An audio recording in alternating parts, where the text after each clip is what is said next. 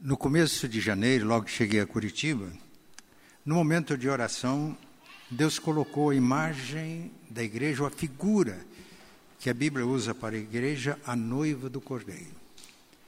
Eu comecei a orar para que ele embelezasse a noiva e que a noiva atraísse, mas que acima de tudo a noiva atraísse para Cristo. E Deus colocou no nosso coração o texto de Cantares 1:9. Meio esquisito a princípio, porque o autor bíblico está considerado a sua amada, sua querida, as éguas do carro de Faraó. É que aquelas éguas eram de raça. E mostra que a igreja tem uma fina estirpe. Ela vai regenerada pelo sangue do Cordeiro e ela tem uma vida bonita em Cristo. Aquelas éguas eram muito bem cuidadas e treinadas. Quando elas marchavam garbosamente, chamava a atenção de todos. A alimentação, o treinamento, eram treinadas inclusive para enfrentar períodos de guerras. Mas o mais importante, e aí nós falamos sobre a beleza da noiva a graça, a maneira como ela atrai. Mas o mais importante é a missão da noiva. Quando, a noiva, quando chegava a carruagem, as éguas de farol puxando o carro, elas anunciavam que o rei tinha chegado. E a nossa missão é anunciar que Jesus chegou. E que Ele é o nosso Salvador. E atrair as pessoas a Ele, a Cristo. A nossa missão como igreja é atrair pessoas a Cristo. E esse tema vai continuar hoje, vai continuar. Hoje nós vamos, nosso tema é as tentações da noiva. Depois a próxima vai ser o salão de beleza da noiva. Jesus não deixa a noiva bonita? Tem um salão de beleza. Depois nós vamos ver a noiva e a sua rival. Apocalipse 12, noiva, 17, a rival da noiva, que é muito atraente. E assim por diante. Mas aí o presbítero Onésimo lembrou que em dezembro ele e a Ziolé me mandaram essa mensagem: Amado pastor, estamos jubilosos com a sua vinda e plenamente convencidos de que Deus o convocou para ajudá-lo a dar os retoques finais no embelezamento da noiva, porque em breve ela irá encontrar-se com seu querido noivo. Ele vai abençoá-lo e ungí-lo abundantemente nessa nobre missão.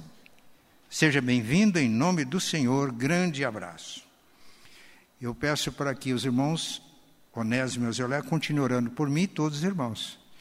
Essa é uma tarefa. Essa é uma tarefa que Deus nos dá. Então vamos abrir as nossas Bíblias no Evangelho segundo Mateus, capítulo 4. Mateus, capítulo 4.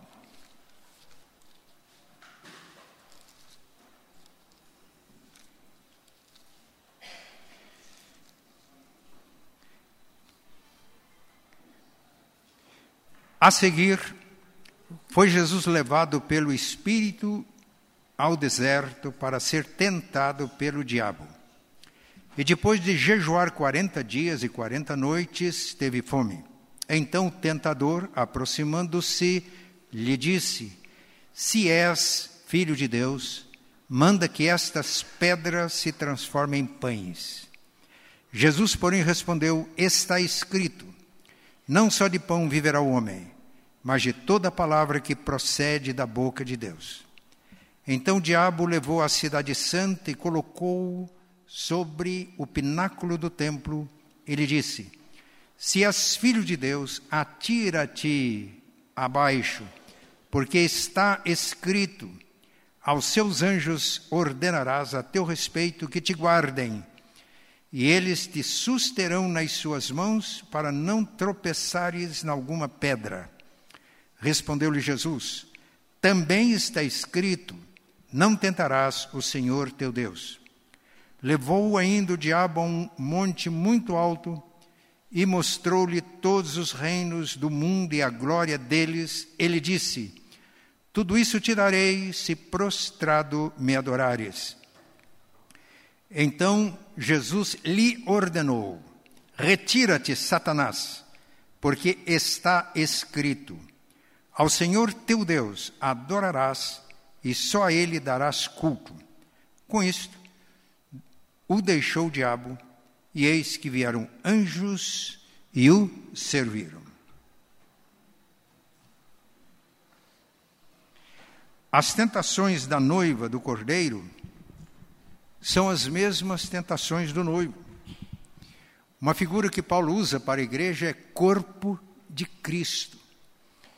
Jesus se faz presente de uma forma concreta no mundo hoje, através do seu corpo, que é a igreja. Por isso, a vitória de Cristo sobre as tentações é também a vitória da noiva. Somos sentados como ele foi.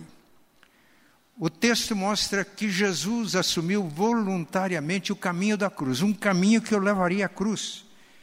Como a gente sabe disso? Se a gente volta um pouco, no capítulo 3 de Mateus, a partir do versículo 13, somos informados que João Batista estava batizando junto ao Rio Jordão. Batismo de arrependimento. Quando Jesus se aproximou, para ser batizado. João Batista estranhou. Ele disse: Eu é que preciso ser batizado por ti, e tu vens a mim. Jesus disse: Deixa por enquanto, para que se cumpra toda justiça de Deus. E Jesus foi batizado. O que é que significa? O batismo de João era batismo de arrependimento. E pessoas iam, confessavam os seus pecados e eram batizadas por João Batista no Rio Jordão. No entanto, Jesus foi o único homem que desafiou as pessoas. Quem dentre vós, quem dentre vocês me convence de pecados? Por que ele foi batizado?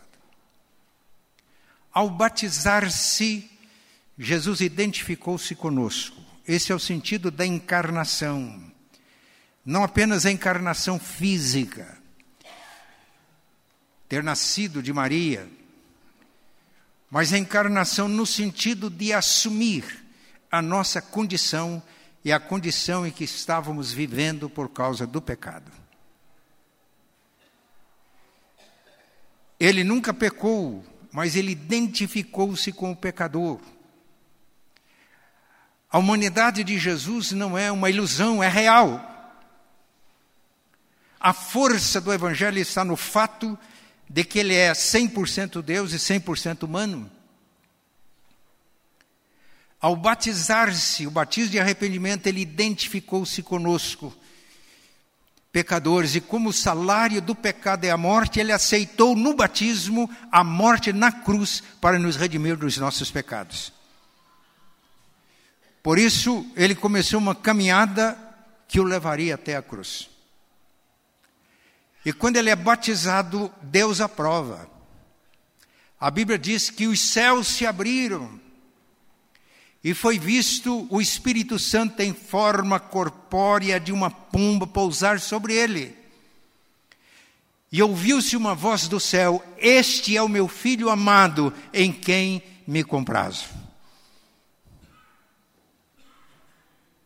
O filho honra o pai pela obediência, não é assim? no relacionamento normal. E o filho honra o pai quando obedece voluntariamente. O plano do pai para o seu filho Jesus era morrer pelos nossos pecados. E quando Jesus submete-se ao plano de Deus e começa a caminhar do caminho da cruz, ele honrou o Pai na obediência cumprindo o seu plano. E os céus se manifestam. Este é o meu filho amado, eu tenho prazer nele, porque voluntariamente ele me obedece, aceitando o sacrifício na cruz para salvar as pessoas. O diabo sabia disso. Por isso ele tenta desviar Jesus desse caminho. E se somos a noiva do Cordeiro, nós estamos unidos a Jesus pela fé. E as tentações do noivo são as tentações da noiva. E note como o diabo começa: se, se és filho de Deus.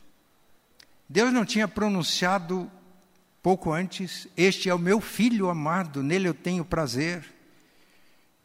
A tentação começa sempre pela nossa mente, introduzindo a dúvida. O que ele está dizendo, se você é realmente filho de Deus, prove que és filho de Deus. Quem é filho de Deus não precisa de provar a ninguém. É Mas notem como o diabo tentou. Jesus tinha jejuado 40 dias e 40 noites. Portanto, precisava de alimento. Pão, e pão aqui significa tudo que é necessário para suprir as nossas necessidades materiais. Pão era necessidade. Se és filho de Deus, prove, transforme estas pedras em pães. E aqui está a tentação.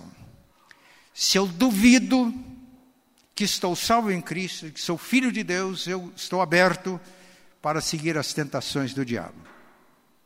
E hoje em dia, para muitos, ser filho de Deus é ser prósperos em termos materiais.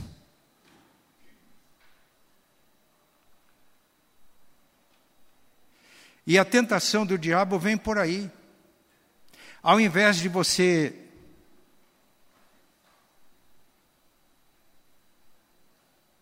se valorizar pelo que você é, a tentação do diabo é você se valorizar pelo que você tem. Transforma tudo naquilo que a tua alma deseja. E você, sendo rico, você está demonstrando para todos que você é filho do rei.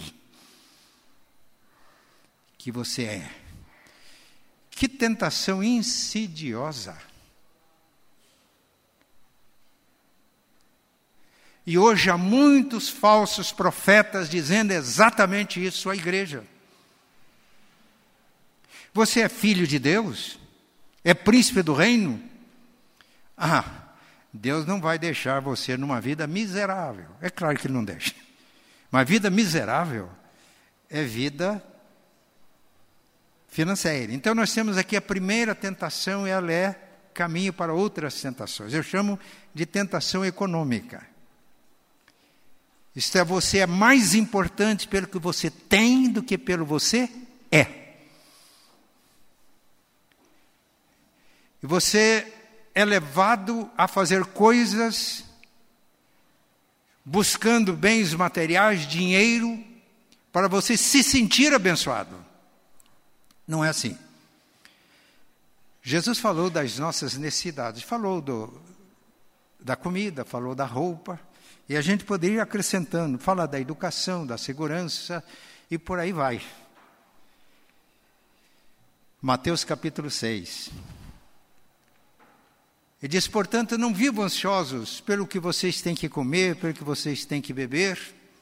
A vida é mais importante do que a comida. A roupa, o corpo é mais importante do que a roupa.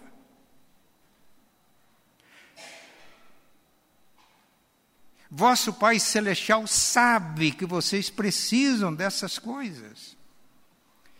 E aí vem a orientação dele: busque em primeiro lugar o reino de Deus e a sua justiça e as demais coisas, tudo que a gente precisa, serão acrescentadas.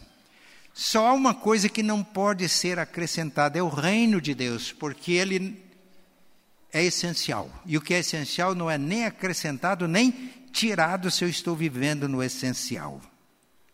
Por isso, C.S. Lewis diz que quando buscamos o reino de Deus, nós temos tudo, porque temos o essencial.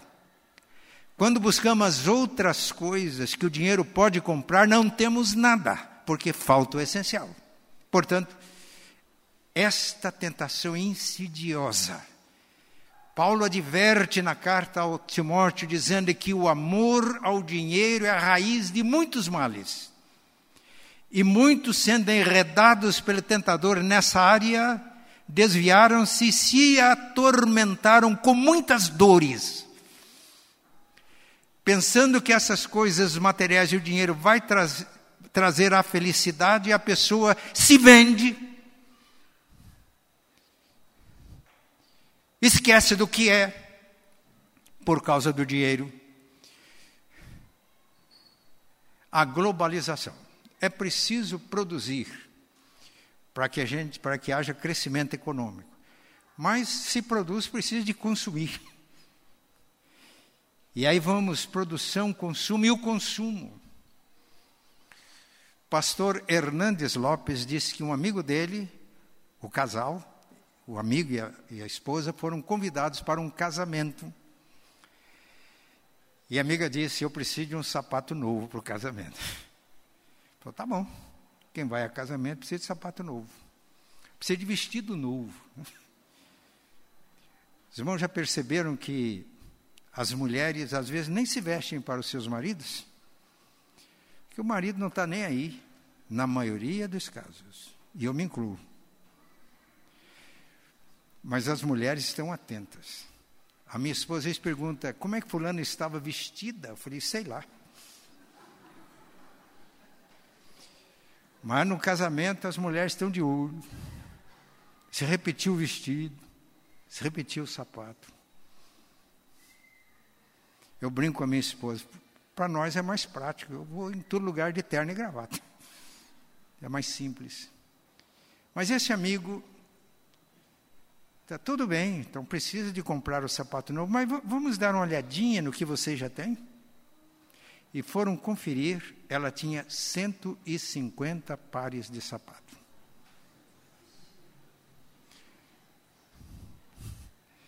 Um pastor chinês que vive sob o regime comunista, estava conversando com um pastor norte-americano, jamais liberdade, mas na conversa chegaram à conclusão se lá ele vivia sob o tacão do comunismo, aqui vivia sob o tacão do consumismo. E ambos chegaram à conclusão que o consumismo e o comunismo são inimigos mortais da fé cristã.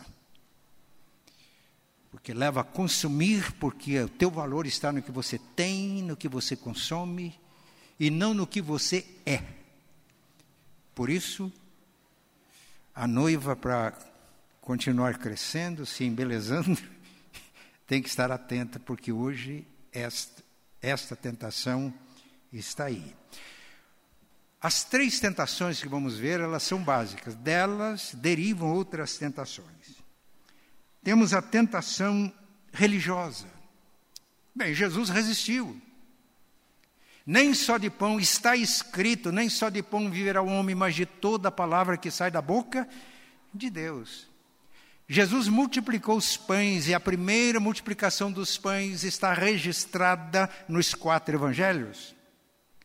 No Evangelho de João, depois que Jesus multiplicou os pães, as pessoas ficaram tão entusiasmadas que queriam fazer Jesus rei à força. Ele teve que fugir deles. Mas alguns foram atrás e encontraram Jesus no retiro e chegaram e dizem: Mestre, quando é que o senhor chegou aqui? Ah, vocês me procuram, não foi porque viram um milagre, mas porque vocês comeram dos pães Trabalhai não pelo pão que perece, mas pelo pão, pela comida que permanece eternamente, a qual o Pai vos dará.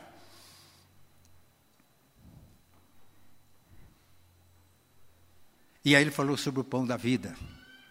E quando ele estava chegando no final do discurso, alguns falaram: esse discurso é muito duro. E muitos que até já tinham professado que eram discípulos começaram a sair.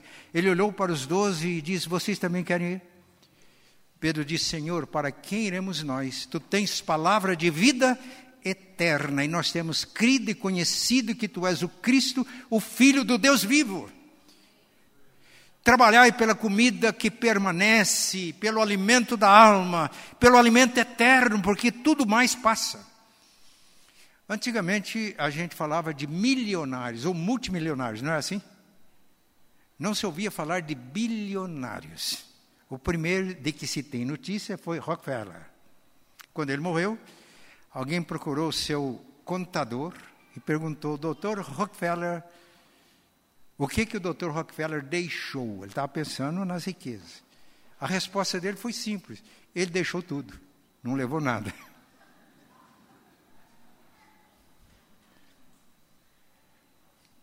A segunda tentação é religiosa. Jesus rebate a tentação econômica.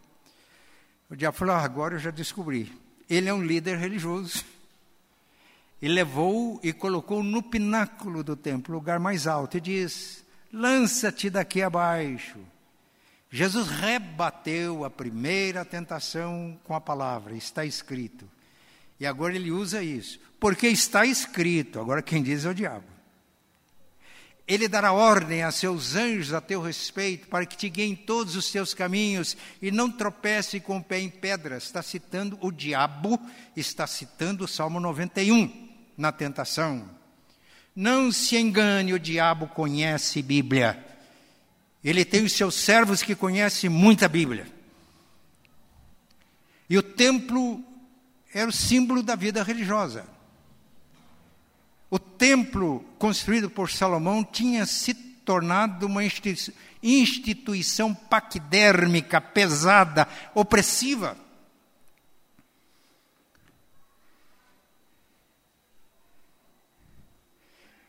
E quando chegamos no Evangelho, descobrimos que tinha se tornado uma casa de negócios. E que Jesus entrou no templo e ele expulsou os que vendiam ovelhas, derrubou a mesa dos cambistas e diz: A minha casa será, está escrito, Deus disse: A minha casa será chamada casa de oração, mas vós a transformastes em covil de ladrões e salteadores. Se a primeira tentação o diabo leva as pessoas a se valorizarem pelo que têm, não pelo que são, Aqui ele leva as pessoas a usar Deus ao invés de ser usado por Deus.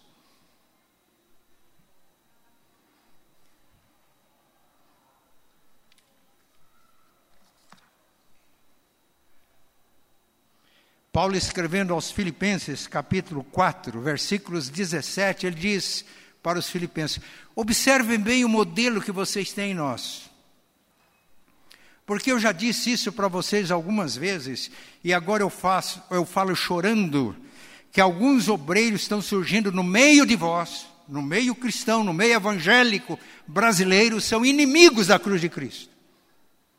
O Deus deles é o ventre, a glória deles está na infâmia, porque só se preocupam com as coisas terrenas. Mas a nossa pátria, escreve Paulo, está nos céus de onde aguardamos, Senhor Jesus, o qual transformará o nosso corpo de humilhação para ser igual ao corpo da Sua glória.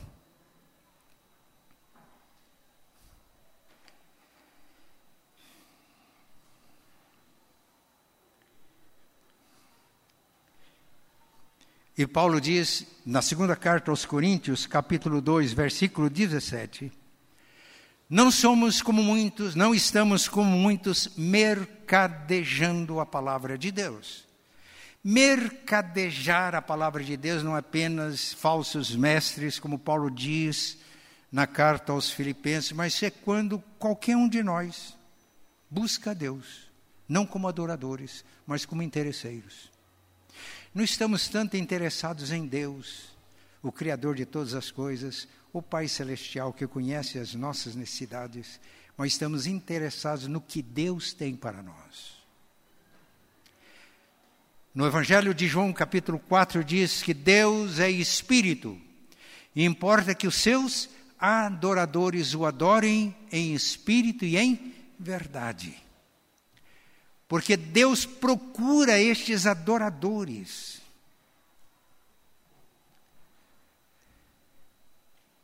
Interesseiros ou adoradores. Os interesseiros caem na tentação religiosa. Todo o interesse está em receber o que Deus tem para dar, mas nunca em submeter-se à soberania de Deus e fazer a vontade de Deus, que é boa, agradável e perfeita.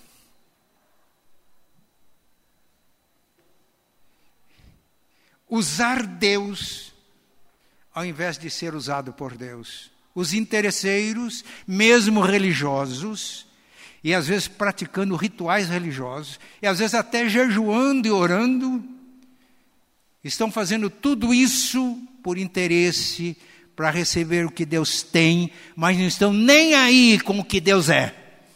Por isso, ao invés de serem adoradores, são interesseiros. Essa é a tentação religiosa.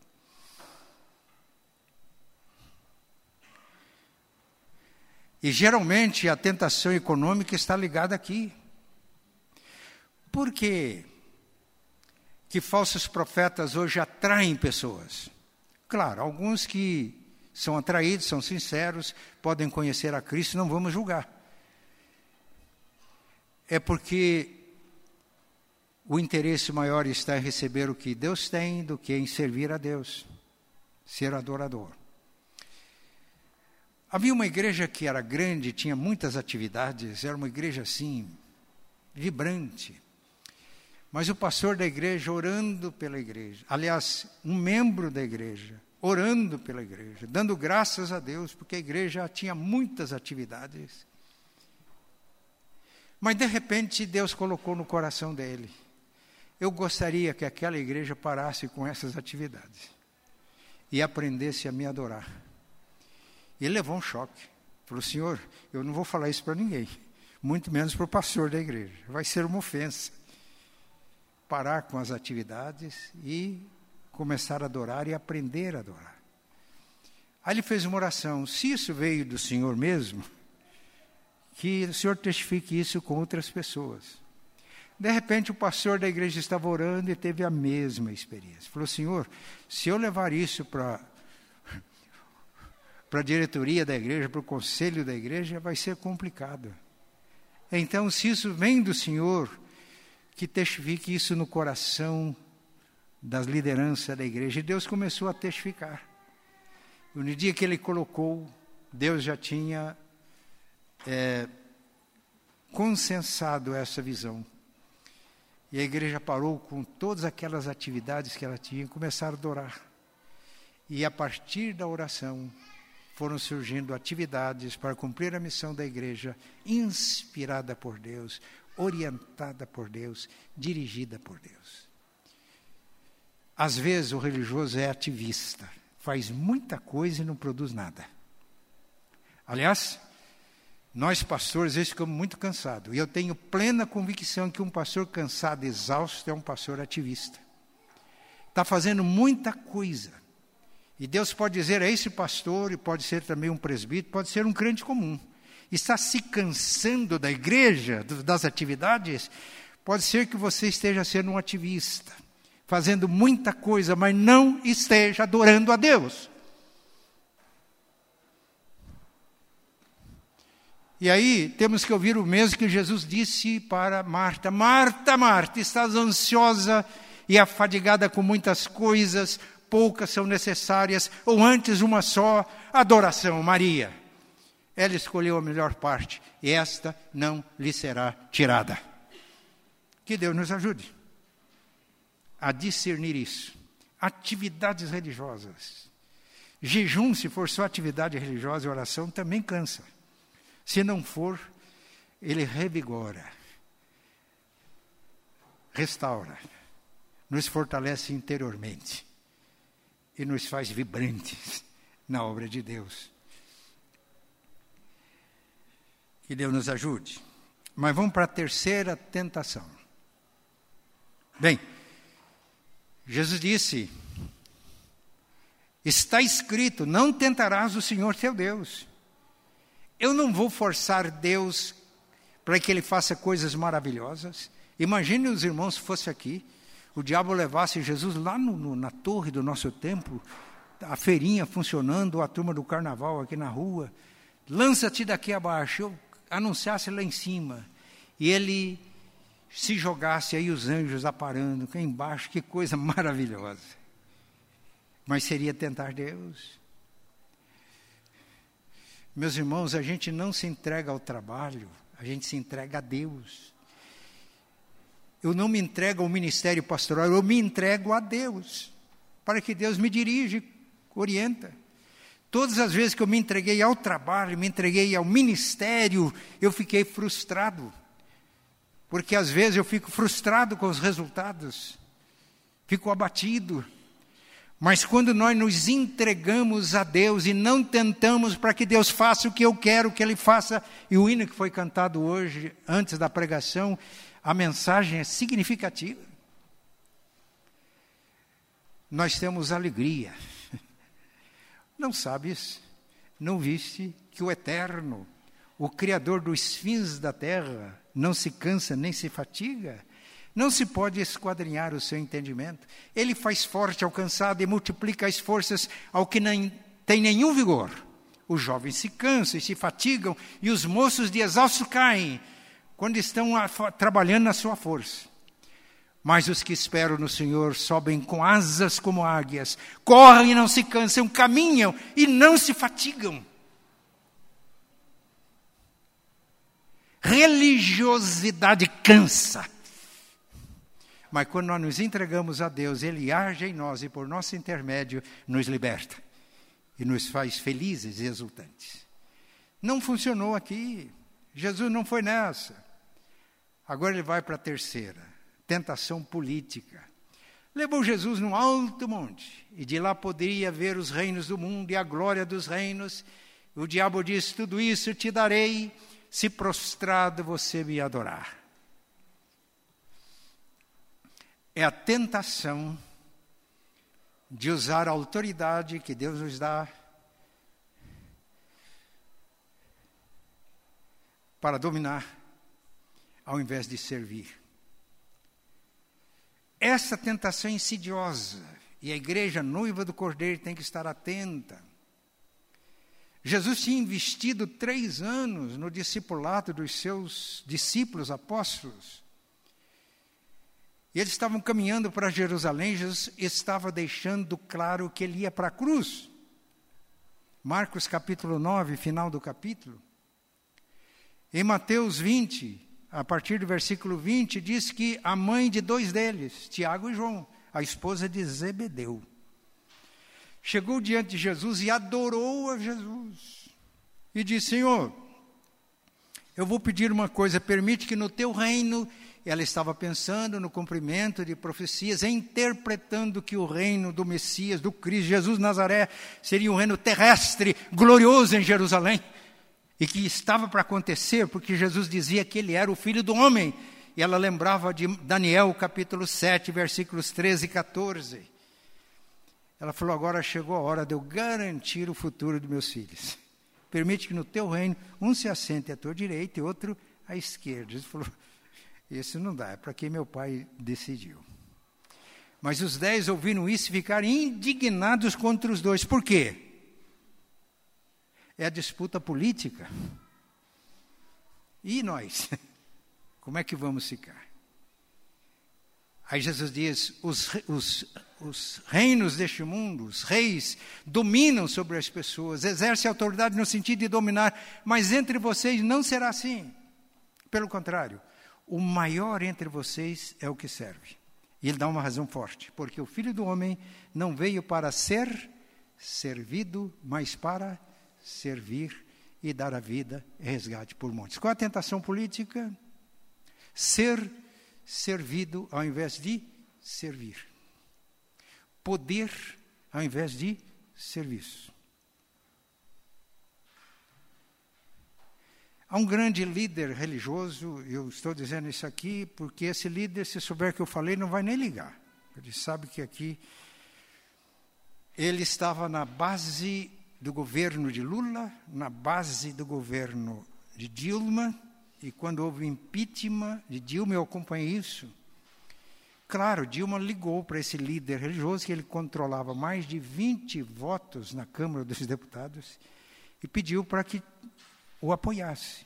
Ele disse de uma maneira muito piedosa: Pois não, presidente, nós vamos orar pela senhora.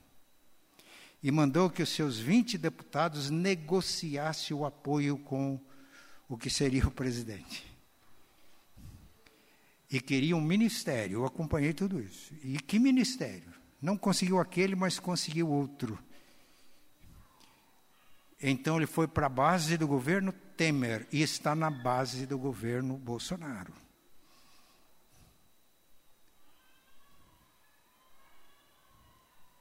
Tudo isso eu te darei se prostrado me adorares. Não importa os meios, o fim que eu quero é esse: é estar aí no poder não importa se isso eu venda.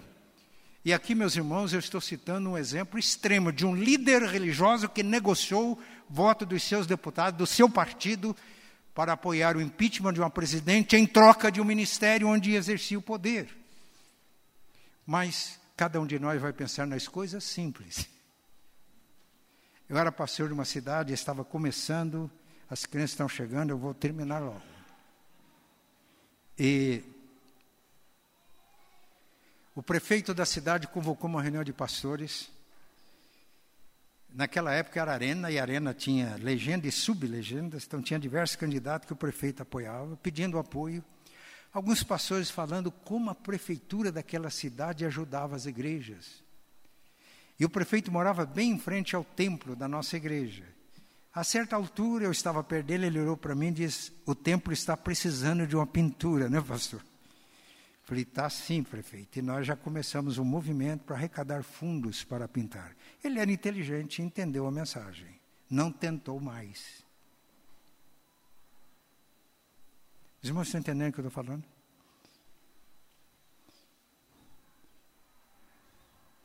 Um jovem foi demitido de um banco porque ele não fez o que o chefe ordenou que ele tinha que violar a consciência. Foi demitido. Depois de alguns dias, um empresário ligou para o gerente daquele banco e disse: Eu preciso de uma pessoa de absoluta confiança. Você me indica alguém? Ele indicou aquela pessoa que ele tinha demitido.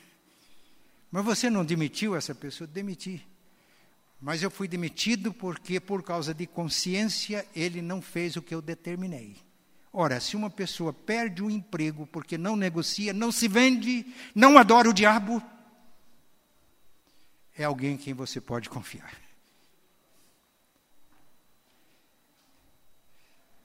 Spurgeon dizia que a fé honra a Deus e Deus honra a fé. Aquele emprego do jovem foi muito melhor que o primeiro. Que Deus nos ajude. E nós vamos encerrar. A vitória de Cristo sobre a, a, as tentações, a nossa vitória. Nessa última ele diz: está escrito. Note que todas as vezes está escrito: ao Senhor adorarás e só a Ele darás culto, a mais nada e ninguém. E aí o diabo se retirou dele. Meus irmãos, a Bíblia diz: resisti ao diabo, resisti a todas as tentações, e ele fugirá de vós. Tomai toda a armadura de Deus para que possais resistir no dia mau. Se há uma resistência, que é nossa como igreja, é essa resistência, resistir ao diabo e todas as tentações do diabo, resistir ao diabo no dia mau e depois de terdes vencido tudo, permanecer inabaláveis. A noiva em Cristo resiste às tentações e permanece inabalável. E aí ela é cada vez mais bonita, atraente, atraindo pessoas a Cristo.